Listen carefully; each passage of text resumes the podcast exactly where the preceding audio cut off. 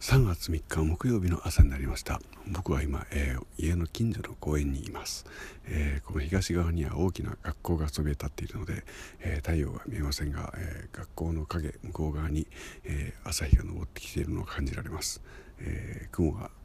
なくなりましたね。っていうか夕べはすごい雨で、えー、自転車で帰ろうと思ったんですけども、えー、阻まれまして駅から、えー、傘をさして帰ってきた次第です。なのでその自転車を取りに今朝は、えー、駅まで走るということをやってみた次第です、えー、朝5時過ぎの、えー、駅の周りっていうのは思いのほかやっぱり人が多くて、えー、いつもは駅と反対側に向かって、えどの駅からも近くない地域に向かって、え走っていたっていうことが、え改めて感じられました、えそして無事自転車を取って、え家に帰ってきたんですけども、えこれじゃいくらなんでも運動不足だろうと思いましてまた公園に出てきた次第です、え街中の街中っつうかね街中ってほどじゃないんですけど、の公園の中です。